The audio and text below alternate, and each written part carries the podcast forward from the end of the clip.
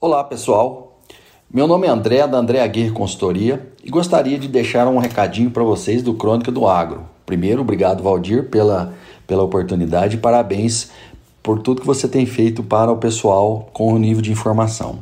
Pois bem, estamos em fevereiro, na praticamente da primeira para a segunda semana. Os plantios de safrinha estão de vento em popa, agora mais chuva para essa semana, mas nós devemos sempre estar ajustando o nosso planejamento, né? Por quê? Porque nós temos uma situação que não tem como descartar o envolvimento das previsões climáticas, né? Nós vamos ter aí, vamos fazer um balanço geral de previsões, né? No caso, eu peguei as previsões do Marco Antônio, amigo nosso, da Rural Clima, e nós podemos traçar um, um, um ligeiro é, descritivo do que vai acontecer de, de, do Paraná MS, Mato Grosso, Minas, Alto Paranaíba e Goiás. Né? Então o que, que a gente observa? Muita chuva agora em fevereiro, praticamente na implantação dessas lavouras, então nós temos que ter cuidados, etc. Depois, março, exceção feita ao Mato Grosso e algumas regiões norte do Brasil, nós vamos ter um março mais seco, previsões aí de 60 a 80 milímetros, uma distribuição é, não muito boa.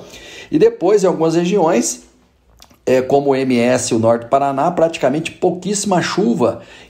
Pouquíssimas chuvas em março, tá?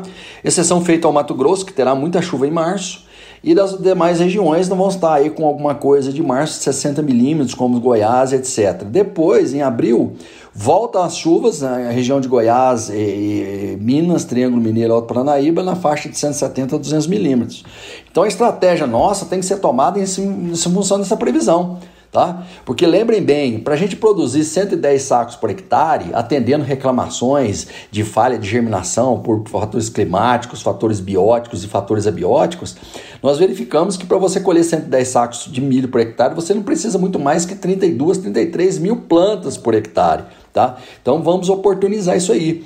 Porque às vezes o pessoal tem um potencial alto, como os primeiros plantios em épocas que choveram bastante, com 62 mil, 63 mil sementes por hectare, e o que acontece? Acaba que tem os testes produtivos altos, de 160, 170, em alguns casos até 180 sacos por hectare na safrinha.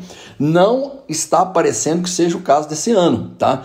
O sul, infelizmente, muito seco o verão, né? baixo acúmulo de umidade no solo, a região centro-oeste e norte com muita chuva, um acúmulo, mas mesmo assim nós não devemos ter muita chuva. É, março e abril, que seria a complementação da floração, principalmente na formação de grãos e enchimento de grão. Então, cuidado tem que ser tomado em cima disso aí. Então, a primeira estratégia é população de plantas. Que população que eu vou usar? Eu tenho que levar em conta o solo que eu estou e, principalmente, pessoal, qual a capacidade de compensatório do híbrido. Se o híbrido tem capacidade de expandir espiga, principalmente de ocupar esse espaço, vamos falar assim, do, da, da falta de população mais adensada, né? Então isso é muito importante. Aí vem os próximos requisitos, né? Então, como eu tenho mais umidade agora, eu tenho que fazer com que esse milho entenda e nos quatro pontos que o milho define produtividade, que o primeiro é em quatro, quatro, quatro folhinhas, ou seja, se eu estiver no norte do Tocantins, região de, é, por exemplo, Campos Lindos, eu, eu, com, praticamente com 14, 15 dias de plantado, gastando 4, 5 dias para nascer, praticamente eu tenho V4. Então, nessa época, o milho já começa a definir produtividade.